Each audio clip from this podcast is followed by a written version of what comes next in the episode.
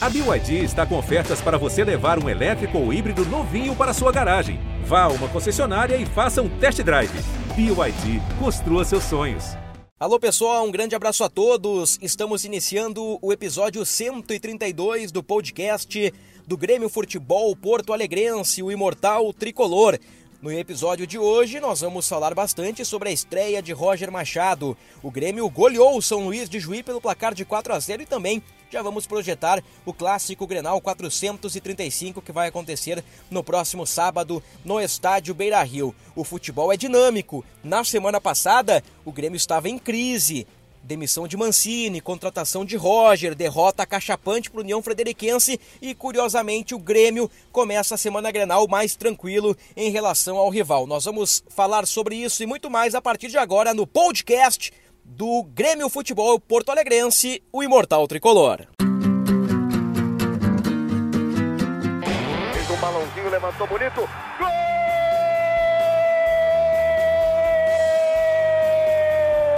Uma grande jogada de Renato pela direita. Partiu Luan, dominou o lance, é bom, o lance é bom, o lance é bom, o lance é bom. Olha o gol, olha o gol, olha o gol. Golaço do Grêmio. Para Everton, chegou, fez a finta, outra boa jogada, cruzamento. Olha a chance, olha o gol, olha o gol, olha o gol, olha o gol, olha o gol. Gol do Grêmio! No ar, o podcast do Imortal Tricolor. Vamos falar sobre a estreia do técnico Roger Machado. Estou ao lado da Ketelin Rodrigues, a nossa Kek, torcedor influenciador, e também ao lado do repórter do G. Globo barra RS, o João Vitor Teixeira. Os dois estiveram na arena acompanhando a goleada de 4 a 0 sobre o São Luís de Juí. Eu começo pela Kek, sempre um prazer falar contigo, Kek. Aquele abraço, as tuas impressões do Grêmio de Roger Machado. Fala Bruno, prazerzão, abraço para ti, pro João, pro torcedor do Grêmio. Fiquei contente, viu? Fiquei feliz, é, tava com uma expectativa boa do Roger, né? Mas não imaginava que teria tanta coisa boa para ver já no primeiro, no primeiro jogo, né? Ele teve pouco tempo para treinar, mas já fiquei bem mais otimista, assim. Né? Eu já, o Roger era meu preferido, já falei para vocês em outros outras oportunidades aqui no podcast e, e tô com esperança, cara, de que ele organize realmente. Vi algumas mudanças significativas já no time principal, né, nas escolhas que ele fez para o jogo contra o São Luís, mas também mudança de postura. Fiquei, fiquei bem contente, bem esperançosa com o que eu vi na arena no sábado. João Vitor Teixeira, aquele abraço, meu amigo, tuas impressões sobre o primeiro Roger, o primeiro Grêmio do Roger na versão 2022. Um abraço, Bruno. Um abraço para Keck também. Uh, é, já é um time diferente, né? Muito pelas peças ali que ele mexeu no meio-campo e acho que também ele cita isso depois na entrevista coletiva. Uh, o ambiente foi favorável, né? Uma coisa que a gente não vinha vendo, vendo ultimamente na arena. Uh, a torcida empurrou o tempo todo, Uh, a gente não ouviu vaias, a Keck estava lá também, pode falar uhum. isso. No, na locução ali da arena, o Roger foi o mais aplaudido, disparado. E, bom, é um ambiente diferente do que a gente vinha vendo com, com, uma, com o Wagner Mancini. Né? Como é que foi essa atmosfera para o torcedor do Grêmio, para o gremista ou para gremista que não pôde comparecer na arena? Aliás, no, no, nosso último episódio, eu apostei em 30 mil torcedores e deu um pouco mais de 10 mil, né? É, a minha expectativa não se confirmou com relação ao público. Vocês que estiveram lá pelos lados da arena, como é que foi o ambiente, o pré-jogo, os 90 minutos e depois o pós-jogo neste novo relacionamento entre clube e torcida? Olha, ambiente muito tranquilo, muita criança, como eu imaginava, pelo horário principalmente, né? Quatro e meia da tarde, um horário bom para levar a, a gurizadinha é, viu um ambiente de um ambiente positivo, um ambiente de apoio, né? O Roger foi o mais aplaudido ali. Claro que o Grêmio não demorou muito também para abrir o placar, o que facilita bastante também né, no, no, no ambiente, na atmosfera. Vi muito apoio, assim, e a galera já comentando, né? Já faceira, já iludida.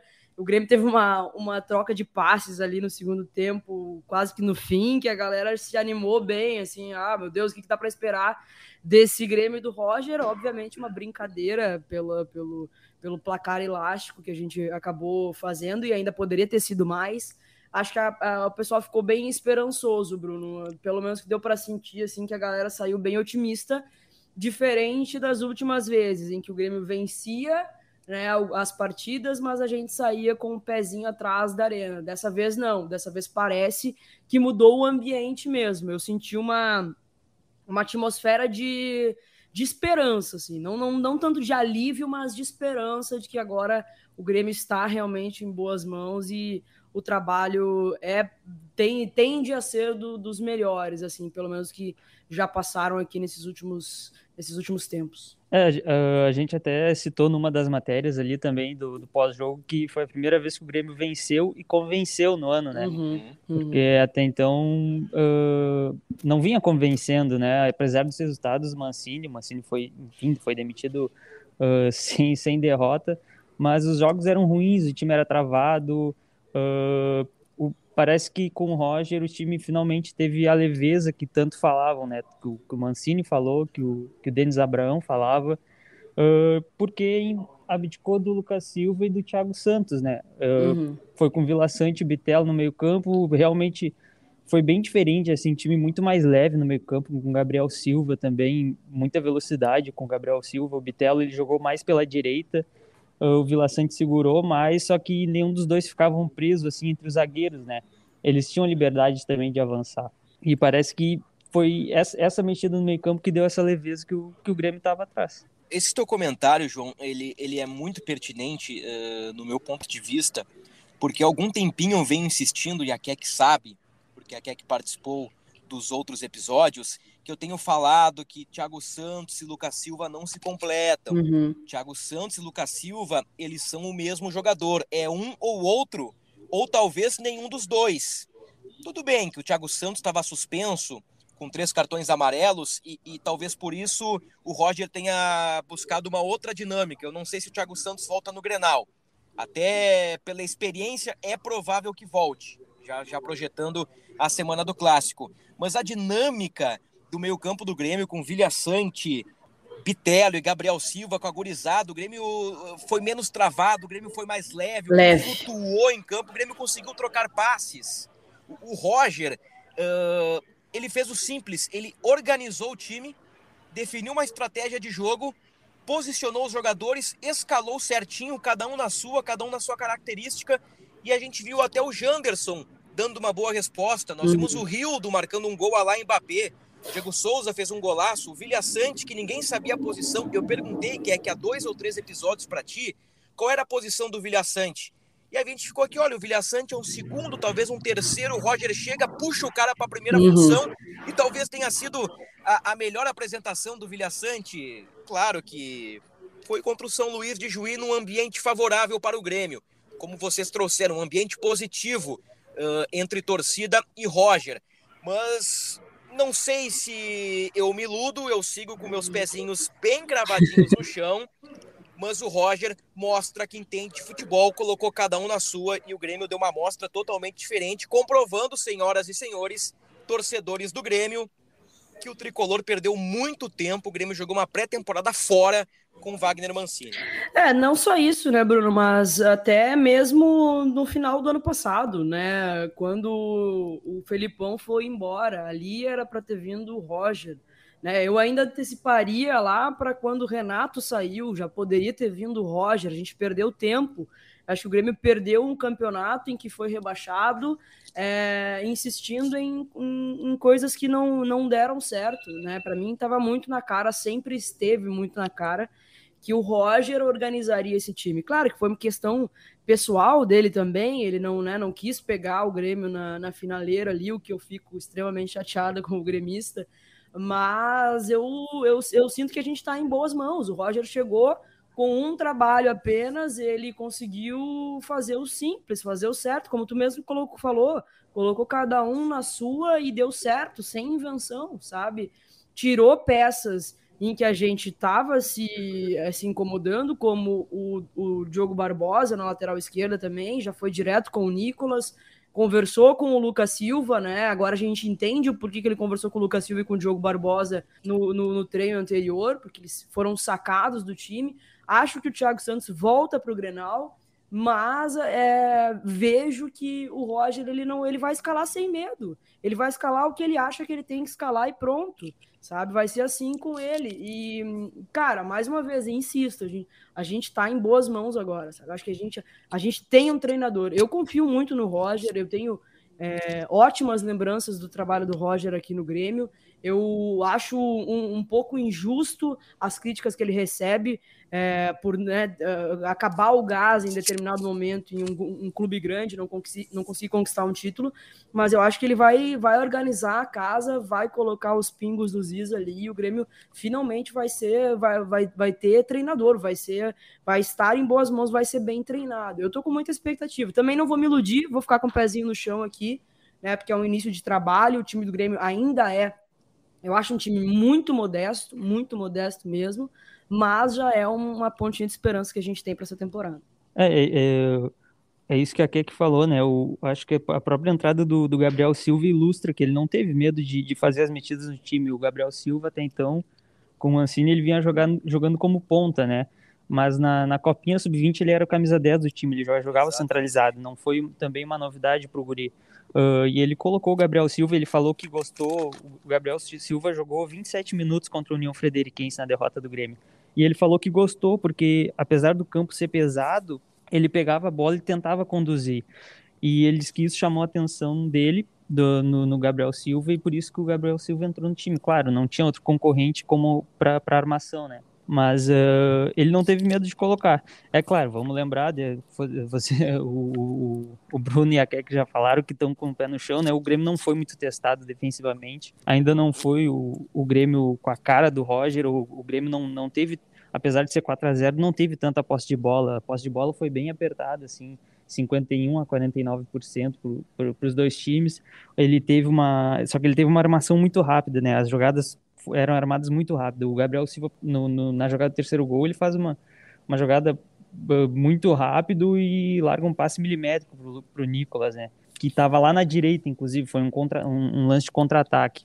Então, é, ele ainda tem agora essa semana cheia para treinar para o Grenal. Acho que aos poucos ele vai dando o, as caras que ele quer, enfim, colocando, fazendo o melhor Grêmio que o Roger, que o Roger daquele estilo Roger que a gente conhece, né, de 2015, 2016, que foi onde ele melhor teve uh, o melhor momento da carreira dele como treinador. É, para mim o, o, X da questão no que diz respeito à escalação do Grêmio é a, a modificação dos volantes. O Grêmio estava muito travado, o Grêmio estava lento. O Grêmio tinha dois volantes com um quilo de cimento em cada caneleira. O Grêmio, o Grêmio estava travado. E, e, com essa dinâmica, o Grêmio ficou mais leve, como a Keck destacou, o gol cedo, há cinco ou seis minutos, um golaço, aliás, né? Aliás, Nossa, foi uma tarde sim. de golaços, né? O, o que é que tu prefere o Mbappé ou o Rildo? O Rildo, toda a vida. Toda a vida. Mas é, são, o, o, contexto favoreceu também a estreia do Roger, o gol cedo, claro que, que, que a escalação de um meio campo mais leve, a dinâmica do time, e, e, e agora para a semana Grenal, senhoras e senhores, será que o Roger vai optar por uma escalação mais experiente? Eu tô achando que o Grenal, na vida do Grêmio, vai ser uma exceção. Fazendo uma figura, vai ser uma ilha. Porque é um que jogo que especial. Isso, é um jogo diferente. Eu acho que nós vimos o Grêmio do Roger contra o São Luís e nós vamos ver o Grêmio do Roger de novo na décima rodada. Eu, eu tô achando que para o fim de semana nós vamos ver um Grêmio especificamente para o Grenal. Não sei se teremos essa continuidade, uhum, uhum. essa base eu acho que o Thiago Santos volta por ser um cara mais experiente. Eu não sei se o Roger não vai fechar o meio-campo. Vocês estão uhum. entendendo a lógica, né? Sim. O Grenal é, é, um capítulo à parte, né? É um campeonato dentro do campeonato. Eu concordo contigo. Concordo contigo porque o Roger conhece muito bem é, esse clássico. Ele sabe do que se trata. Ele sabe como é a aldeia, né? Na, na primeira coletiva dele, como depois ali de, do, do jogo, no pós-jogo, ele falou: se eu preservar para o Grenal vão, vão querer meu rim. É, eu acho que ele vai com cautela para esse Grenal. Ele não acho. vai querer perder de jeito nenhum esse Grenal. Até pelo momento que o Grêmio, o, o Grêmio né, conseguiu a façanha de estar um pouquinho melhor o ambiente em relação ao Inter. Pelo menos deu uma esperança ao seu torcedor. Eu acho que a gente vai para o Grenal com um pouquinho mais de cautela e, e para ganhar, realmente. Assim, acho que o Roger não vai não vai ousar demais nesse clássico. É, eu também acho, eu também acho que ele vai pode ir com cautela, o Thiago Santos vai estar de volta, né? O Thiago Santos já jogou com o Roger no Palmeiras em 2018. Uh, eu acho que ele pode entrar ali naquele meio campo e a dúvida é se vai ser uma dupla com ele e o Vila Sante ou pode ser uma trinca do, do Thiago Santos, uh, Vila Sante Bitelo e aí ele tira o Gabriel Silva. Uh, o Campas está de volta, assim, amanhã ele deve se representar com o grupo. E fica uma opção aí também para o meio campo do Grêmio ou uma opção para o lado de campo, daqui a pouco pode, uh, assim, projetando, né, daqui a pouco pode sair o Janderson, entrar o Campas no, no lado, também acho que vai ser um time específico para o Grenal. É, Thiago Santos, Vilha Sante, acho que o Janderson joga, ele tem um, uma casca de Série A, né, por Atlético Goianiense, Sim. um cara revelado pelo Corinthians. Já fez gol no Inter. É, já fez gol no Inter, inclusive no Beira Rio, no é. brasileiro do ano passado, quando o Inter Exatamente. perdeu pro Goianiense por 2 a 1 um. gostei da pose que fez também, né? Agora, agora uh, eu peço licença pro torcedor gremista para colocar o, o, o co-irmão na jogada, mas o torcedor gremista não vai ficar chateado comigo. Hum. Percebam que na segunda passada nós gravamos um podcast extraordinário falando da demissão do Mancini, da contratação do Roger, de uma crise no ambiente do Grêmio e nesta segunda-feira, neste início de semana, o Grêmio chega com um ambiente tranquilo para o Grenal, mais tranquilo em relação ao Inter, que entra numa semana de turbulência após derrota para o São José. Então, a, aquela velha frase batida, como o futebol né? é dinâmico, há uma semana a crise era no Grêmio, hoje a crise é no Inter. Eu não estou dizendo que o Grêmio é o favorito, não estou dizendo que o Grêmio é o favorito, acho que peça por peça o Inter leva vantagem, até por ter um time mais cascudo em, em alguns setores. Mas no que diz respeito a ambiente, ambiente, ambiente. preparação para o Grenal, pelos lados do CT Luiz Carvalho, o clima vai estar tá ameno. Pelos lados do CT Parque Gigante, o clima vai estar tá pesado. E isso faz diferença numa preparação. É, que uma, acho... acho que uma derrota pro lado do Inter é... cai tudo, né? Pesa mais, né? Conto completamente. A responsabilidade está toda lá. Eu é. gravei é. com, com, com, os guris do Inter, o Luca Pumes e o Tomás Rames, o podcast do Internacional, e a gente eh, cogita, né? Não, não temos informação, mas o, o Grêmio do Roger vencendo o Grenal, daqui a pouco o Roger em dois jogos pode golear o São Luís e derrubar um técnico do Inter. Mas com to... eu não tenho dúvida de que se o Inter perder o Grenal, o Inter vai demitir o treinador. É, a gente sabe muito bem como funciona o futebol brasileiro. Agora, até sobre a, isso, eh, por favor, João, por favor. Só para completar, a última lembrança do Roger em Grenal é boa, né? Em 2016, a última Grenal dele foi o Grenal do Trator, né? O Grêmio ganhou de 1x0 no Beirail. Aquilo foi um sábado ou um domingo às 11 da manhã? Foi um domingo às 11 da manhã. Foi um domingo, ou do Douglas, né? Isso. Chute isso. fora da área, o Muriel dá o rebote, o Douglas manda para a rede um domingo ensolarado. Na noite anterior, para quem não lembra, o, o João Vitor fez a menção ao Grenal do Trator, vazou um, um áudio do Argel Fux, na época técnico do Inter, né, falando que passaria o trator sobre o Grêmio. O Inter já numa fase de queda, o, o, o Grêmio em ascensão com o Roger, o Grêmio no Beira-Rio venceu por 1 a 0 e sem falar que em 2015 o Roger está na história, tendo hum. sido o treinador no, no Grenal do, do 5 a 0 Agora, João, há pouco a Keck falou da, da conversa que o Roger teve com o Diogo Barbosa, Lucas Silva e, e Turim, e você esteve uh, no CT Luiz Carvalho essa reabertura eh, que o Grêmio permite da imprensa nas atividades. Eu queria que você trouxesse um pouquinho do bastidor, como é que foi voltar para o CT Luiz Carvalho, como é que foi a dinâmica do Roger no período em que o treino esteve aberto. Eu acho que é legal trazer isso para o torcedor do Grêmio. Claro, é, foi bem interessante, assim, né? Foram quase dois anos depois uh, que, a, que, a, imprensa voltou a presenciar um treino no CT Luiz Carvalho, né? Até dar os créditos aqui, o, o repórter aqui da RBS TV, Bruno Halper, ele estava fazendo as contas para um, um VT que ele estava fazendo para o para o Globo Esporte e ele, a conta que ele fez foi 709, 709 dias. Bah. Então, realmente, assim, foi bastante tempo longe. Uh, foi uma volta apenas 15 minutos liberados para a imprensa, porque era um treino pré-jogo, né? Era, foi o primeiro treino do Roger Machado, mas uh, foi muito interessante. Já deu para perceber no início, logo que a gente subiu ali para o espaço ali reservado para a imprensa, né? Já deu para ver que o Campaz não estava no treino, era uma expectativa do, do Campaz voltar, até pela previsão de, de, de retorno do, do da, da, lesão dele.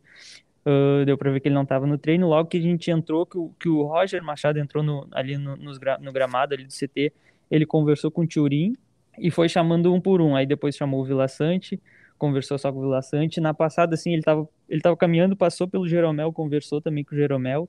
E por último, ele conversou isoladamente com, o, com o Diogo Barbosa e o Lucas Silva. Então, é, essas coisas, assim, a gente consegue pegar no treino, são coisas que até então a gente não estava conseguindo Sim. observar, né? Uh, de novo, foi pouco tempo. A gente, uh, durante o período que a gente ficou ali, uh, os jogadores fizeram um bobinho ali no, no meio-campo, depois estavam fazendo aquecimento com, com o preparador físico Heverson, então não, não foi tanta coisa que a gente viu, mas é, esses detalhezinhos assim é, é, é interessante, né? A, a, volta da imprensa permite isso, né, no treino. Uhum. Uh, amanhã o, o Grêmio se reapresenta e a imprensa também vai estar de volta. Acho que nós estaremos lá de novo. Já fiz a solicitação aqui para a assessoria do uhum. Grêmio, estaremos lá de novo. Coisa boa, muito bom. É muito bom retornar ao CT Luiz Carvalho. Muito bom ver os treinos do Roger e, e captar esse ambiente, né? A Keck pegou muito bem a conversa do Diogo Barbosa, do Lucas Silva e do Turim. E, e, e, no momento que a Keck falava, eu, eu comecei a, a, raciocinar aqui e tenho até a, a, escalação do Grêmio no jogo contra o São Luís e as alterações feitas pelo Roger. O, o Turim entra no intervalo no lugar do Diego Souza. Então o Roger dá minutagem para o Turim. Ele já dá de cara um tempo inteiro para o Turim. E tira, aparentemente, o Elias da briga por uma vaga pela camisa 9. Porque com o Mancini era Diego Souza, Elias e Turim. O Elias entra na vaga do Rildo, numa função um pouquinho diferente. Então, eu, eu, tô interpretando que o Roger vai dar tempo para o Turim. Que o Roger vai tentar recuperar esse cara e, e, vai tentar transformar o Elias, se não num ponta, num segundo atacante. E aliás, né, diga-se de passagem, o tapa do Elias para o Janderson no lance do pênalti foi uma coisa de louco, né? É. O Elias é um cara que tem capacidade técnica, pelo menos que, o que mostrou até agora, se não para brigar, mas para ser uma boa alternativa ao longo de 2022 para o Roger. É, é, isso, é esse o detalhe, né, Bruno? Ele, mas não deixa de dar minutagem também para o Elias, né? Dando uma, um, uma outra alternativa para o Elias, que é jogar pelo lado, que ele também sabe jogar, né? Ele tem, ele tem característica para isso, ele tem muita velocidade, ele tem muita força. E realmente, o lance do, que, ele, que ele toca pro Janderson é, é um tapa muito diferenciado, digamos assim, né? É, e eu acho até não só a oportunidade para o Elias né, na, na, na ponta, mas para o próprio Grêmio. Né? A gente vai ficar em um tempão sem o, sem o o Jonathan Robert por seis meses, então ele acaba virando mais uma alternativa de ponta, né? Então eu, eu, imaginei mais ou menos por aí.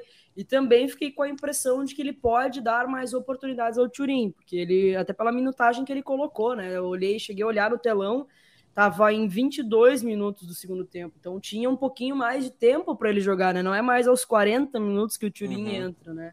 Claro que a paciência do torcedor com o Turim ela tá se esgotando, mas é, achei, achei minimamente interessante e gostei de, de um não minar o outro, né? Porque se fosse colocar só o Turin, a torcida já ia ficar com o pé atrás do ah, por que tá preferindo o Turin ao Elias, que já deu boa resposta, né? Ele coloca, ele faz questão de colocar os dois juntos né, uh, no time, com, com o Turin tendo a oportunidade, o Elias também, e eu vejo muito mais, assim, uma oportunidade pro Grêmio com o Elias na ponta do que, do que pro Elias mesmo, assim, sabe? É uma alternativa uhum. que o Roger cria é, para ter mais opções naquela, na, na, nas duas pontas, porque é uma coisa que vai ficar escasso também. É, com, com o próprio grupo, do, o mesmo grupo, ele, ele acaba aumentando o leque de alternativas. Exato, né? exato. Tem uma frase que eu repito, acho que em todos os podcasts, que não é uma frase do Tite, mas que o Tite fala muito. Tite, técnico da seleção brasileira, ex-treinador da dupla Grenal. O coletivo potencializa as individualidades. Quando o Roger chega com um ou dois treinamentos, ele pega uma base do zero no que diz respeito a jogo. Ele tem um time base ali deixado pelo Mancini, mas em termos de jogo, o Grêmio não tinha absolutamente nada. E o Roger, ele dá uma pincelada e dá uma, uma, uma cara de time, assim, pequena, uma cara é. pequena de time. E tu vê que o Grêmio já teve um trabalho coletivo. O Grêmio já teve alguma diferente dos tempos do Mancini. E no mínimo coletivo, no, no, no, no, no pequeno tempo de trabalho, o Grêmio já consegue potencializar os caras. Então, é. por exemplo, na semana passada, ah, o Turim contra o Aimoré, meu Deus do céu, ó, oh, o Turim entrou melhor, Meu Deus, o Janderson semana passada contra o Frederiquense, que horror meu, ó, o Janderson uhum. jogou muito contra o São Luís. Então, não querendo ser oportunista, mas é, é destacar que quando tu tem um, um, time fechado, um time organizado, e, e, o Grêmio tende a melhorar com o Roger, ninguém tá dizendo que o Grêmio é o Barcelona, mas os caras vão melhorar, inegavelmente.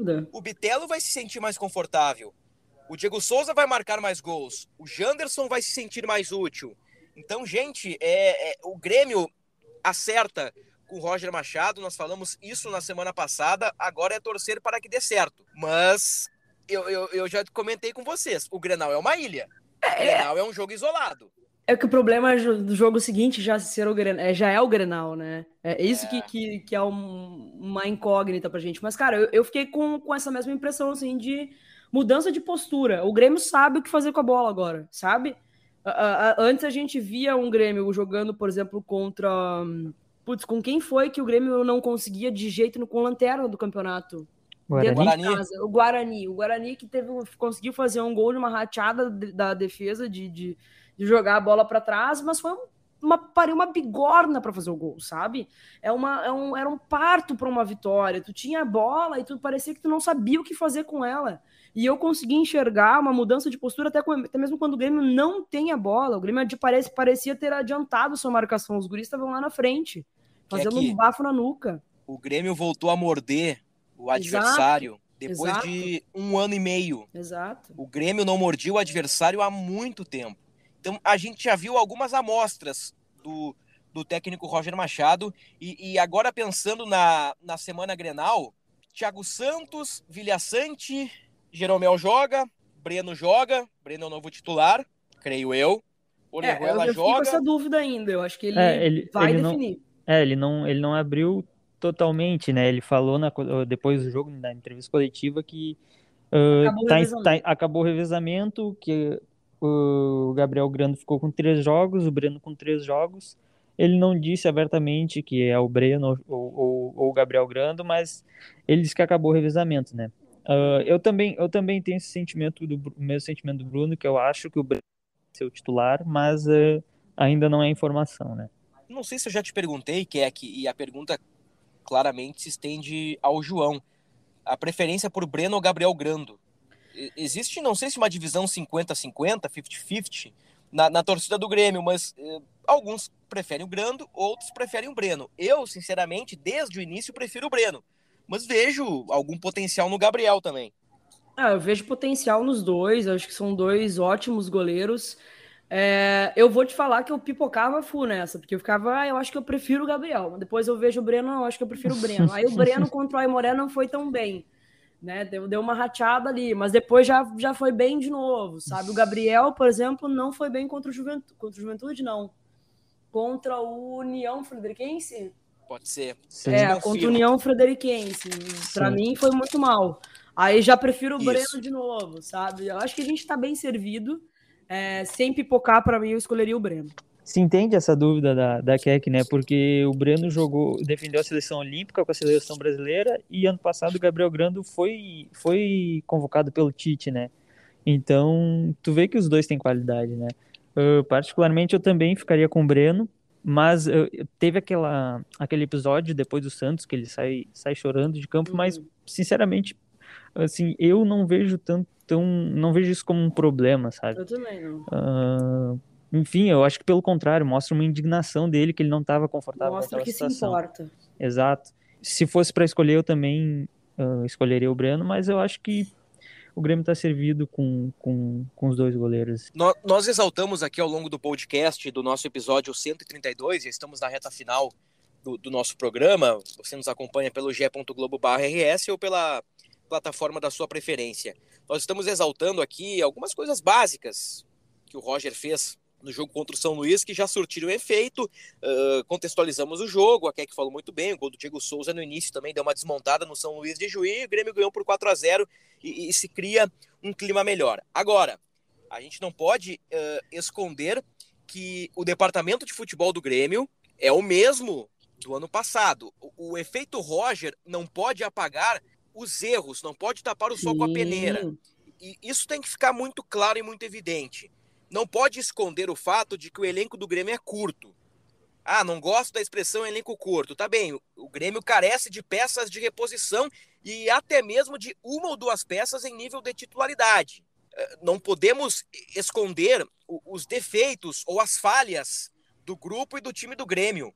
Porque Sim. agora, daqui a pouco, engrena três, quatro jogos com o Roger no gauchão, belisca um título gaúcho e fica aquela história de tudo bem, olha aí, tá crescendo, Sim. legal. Aí vai para a Série B e pode virar um caos. O Grêmio só tem um lateral direito, o Grêmio só tem três zagueiros, o Grêmio tem uma penca de volantes, o Grêmio carece de extremas. O Rildo foi muito bem, fez um gol lá em Mbappé, mas eu não sei se o Rildo tá pronto, não sei se o Rildo uh, não vai precisar de tempo. Eu, eu sempre cito o exemplo do Grêmio do Everton Cebolinha. Para quem não lembra, o Cebolinha é lançado em 2014 uhum. e o Cebolinha explode de 17 para 18. Foram três, quatro anos no grupo principal até o Cebolinha agarrar sua oportunidade. Então, tem que ter cautela e, e tem que continuar ligado nos problemas. Não, não dá para deixar que as coisas sejam varridas para debaixo do tapete, porque é. dentro de campo o Grêmio está dando alguma coisa no galchão. Então, eu acho que, que fica aqui um recado e, e e eu não sei se. Acho que a Keck está concordando comigo, né, Keck, nesse Sim, ponto de vista. Eu, eu acho que também que o torcedor vai saber separar isso, assim, sabe, Bruno? O torcedor está com um ranço muito grande do ano passado. É, aí continua com esse ranço do departamento de futebol. Acho que tem uma esperança com o Roger, mas vai, vai saber separar isso. Até porque Gauchão não é parâmetro, né? O Gauchão, para mim, ele só é, escancara quem não deve vestir a camisa do Grêmio né? E esse ano o Grêmio tem uma missão árdua, é, é, carne de pescoço, como eu falo em quase todos os podcasts aqui, e a gente não pode ratear de maneira nenhuma. O Grêmio precisa estar na primeira divisão no ano que vem e não pode medir esforços para isso. Acho que o torcedor vai ficar bem atento em relação a isso. Eu acho que até o próprio Roger, assim, sabe? O Roger é, é um cara muito sério, é um cara muito trabalhador, que ele Óbvio, ele opera, é, faz mais com menos. Eu acho que ele é esse cara, mas ele também não vai. Ele tem, ele tem um respaldo do, da torcida do clube para botar a banca na mesa e dizer: ah, preciso de reforço. Ele, inclusive, já pediu, né? Então, acho que vai, vai, ficar, vai ficar todo mundo atento nesse sentido. A chegada dele já é uma estratégia da, da diretoria para isso, né? Porque é lógico, tem a qualidade dele, os trabalhos anteriores dele, principalmente pelo Grêmio, mas é um cara que tinha aprovação da torcida, né? E aí foi um, um acabou sendo um, um gancho da, da diretoria para aliviar o lado dela também, né? Pra, o Roger chega, ameniza o ambiente, reaproxima a torcida da equipe. Enfim, é lógico que ainda tem esse ranço que a, que a Keck fala com a diretoria, mas a chegada do Roger acaba amenizando um pouco essa situação. Pessoal, acho que resumimos muito bem o que foi a estreia do Roger e, e a expectativa para essa semana Grenal. Um ambiente mais leve pelo lado tricolor, um ambiente mais pesado lá pelos lados da Padre Cacique. Continue assim. É, é eu imagino que eu imagino que para ti esteja muito bem, né, Keck? Agora, nós teremos um outro podcast ao longo da semana, mas eu já quero o, o pitaco de vocês, não o palpite para o jogo, mas o favoritismo. Mas também não me venham aquela história de que não tem favorito em Grenal, né? Por favor. Aí, eu, acho, eu acho que assim, a responsabilidade é do Inter, né? Por estar jogando na sua casa, é, por tentar buscar uma possível liderança aí. Eu não sei como é que tá a diferença agora, mas vai querer né, vencer diante do seu torcedor, está na primeira divisão, já teve, já teve dirigente falando abobrinha na, em rádio já essa semana. Eu vou te dar uma informação então, diga... que se o Grêmio ganha o Grenal, agora não sei se Novo Hamburgo, Aimoré, São Luís, Caxias, tem uma, tem uma galera Combinado ali querendo entrar no G4. É, derrota do Inter mais resultados paralelos, o Grêmio pode tirar o Inter do G4 e também pode determinar o futuro do Cacique Medina. Então, Ótimo. o, o, Não, Grêmio eu... tem aí, olha, um prato cheio para o seu torcedor nesse Grenal. É, tirando o futuro do Cacique Medina, o resto tá ótimo, porque eu quero que o rapaz continue trabalhando aqui, que tá fazendo um ótimo trabalho no co-irmão, pode ficar por bastante tempo. É, mas eu, eu acho que assim, é, o ambiente do Grêmio é melhor. E eu acho que o time do Grêmio também. O Grêmio joga minimamente melhor que o, que o, que o, que o Inter. Então eu colo colocaria o Grêmio para vencer esse Grenal. E aí, João? Antes, antes de, eu, de, eu, de eu dar meu pitaco, eu queria te perguntar se tu ainda continua com, com o palpite do 0 a 0 que tu, que tu dava no, na semana passada. É, na segunda passada eu matei no peito que o Grenal seria 0 a 0 e até disse que seria o Grenal do medo ou o, Mas pode ou ser. o Grenal do, do não quero perder.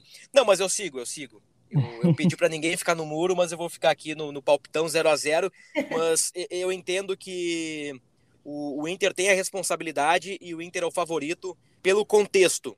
Uhum. Pelo, pelo contexto todo, não só pela, pela semana Grenal, não só pelos jogos do fim de semana, pelo contexto todo, eu acredito que o Inter tem a responsabilidade e o favoritismo, e até porque o Grenal vai ser no Beira-Rio. Eu, eu entendo que neste clássico o Grêmio é o franco atirador. O Grêmio não tem muito a perder neste clássico Grenal. O Inter sim. Inter tem bastante coisa. Quero te É, ouvir, João. Eu também acho, eu também acho a eu- não só a responsabilidade, mas a pressão é toda do Inter para ganhar o Grenal, tá atrás na tabela. Querendo ou não, a, a realidade dos clubes, o Inter tá na Série A, o Grêmio tá na Série B e o, Grêmio, o Inter tá jogando em casa, o Inter tem a, a responsabilidade de ganhar. Em compensação, o Grêmio tá leve, o, o Roger vai ter essa semana aí de, de trabalho para ajustar o time. Ah, eu tô bem em dúvida quanto ao palpite. Eu ficaria entre um placar bem magro ali do Grêmio, um 1 a 0 não mais que isso. 1x0 pro Grêmio? Isso, isso, isso. Tá ótimo também. Fechou então. Que aqui, muito obrigado, aquele abraço. Abraço, abraço, João, abraço, Bruno, torcedor do Grêmio, tamo junto. Beijo. Abraço, João. Abraço, Bruno. Lembrar os nossos ouvintes aí, amanhã nós estaremos no treino de novo do Grêmio. Ah, importante essa volta aí da imprensa, para a gente acompanhar mais de perto. Continue acompanhando ali pelo ge.globo barra Grêmio, todas as informações que a gente vai fazer uma. está tá prevendo aí uma cobertura bem legal para a semana do Grenal. Com certeza, tudo lá no g.globo barra Grêmio, barra RS ou até mesmo barra Internacional, caso você, torcedor do Grêmio, queira dar uma secadinha no seu rival. Ponto final no episódio 132 do podcast do Imortal Tricolor. Voltamos ao longo desta semana, aí sim, projetando tudo sobre o clássico 435. Um grande abraço a todos.